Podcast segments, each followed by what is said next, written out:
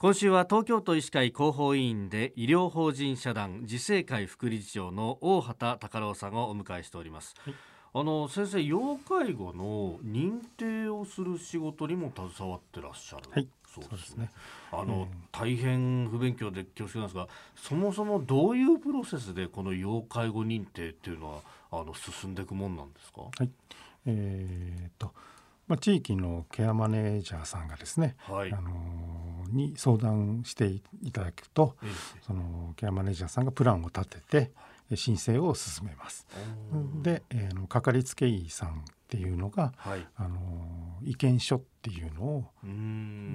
書くことになってますんでそそしてあの各区から調査員さんがあのそのお宅もしくは入院してる場所にまで行って、はい、えー、認定調査っていうのを行って聞き取りをします。でそれがあの書類となって、はい、えー、コンピューターであのある程度振り分けられた資料が、はい、あの私たち認定委員っていうのにあの、まあ、匿名で渡されまして匿名で渡あもちろんあの誰かっていうのがこう特定されちゃうと、ええ、あの個人情報でもありますしそしてあのその人の不利になる可能性もあるらしいので、はい、えー、よくこう名前分かるようなところは伏せてですね、え、資料として渡されましてでそれをこう下読みして、えー、認定調査委員会っていうのに集まるんですね。はい、そこにはあの区の職員さん、えー医療従事者としては、えー、先生とか、はい、はい、あの歯科医師とか、えー、またリハビリの方とかまたはその鍼灸師さんとか、え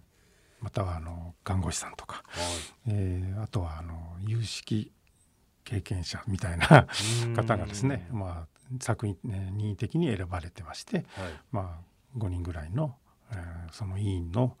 話し合いでこれこのままでいいんじゃないかとかちょっとこう状態が悪いからもっと上げた方がいいんじゃないかとか、えー、もう申し合わせをして、はい、大体決定するという。手順に、えー、なってます。なるほどそうするとじゃああの一人のその支援が必要な人に対してケアマネージャーさんとかかりつけ医の方とあの専門に判定される方3人はご自身を見て状態を判断しでそれを全部客観的なデータにまとめたものを先生方は認定する先生方は、まあ、匿名でもう本当データを見てどうなんだっていうのを判断していくと。その通りです。結構いろんな人の手がかかるプロセスを踏んでるんですねこれ。そうですね。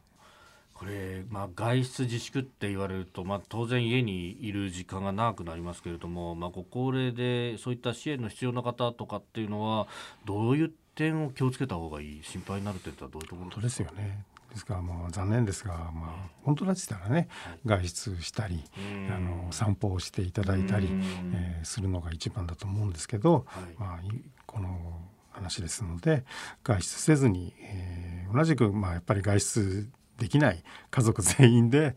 あのもうそういう方を支えてい。ただける、はい、いただくということでしょうかね。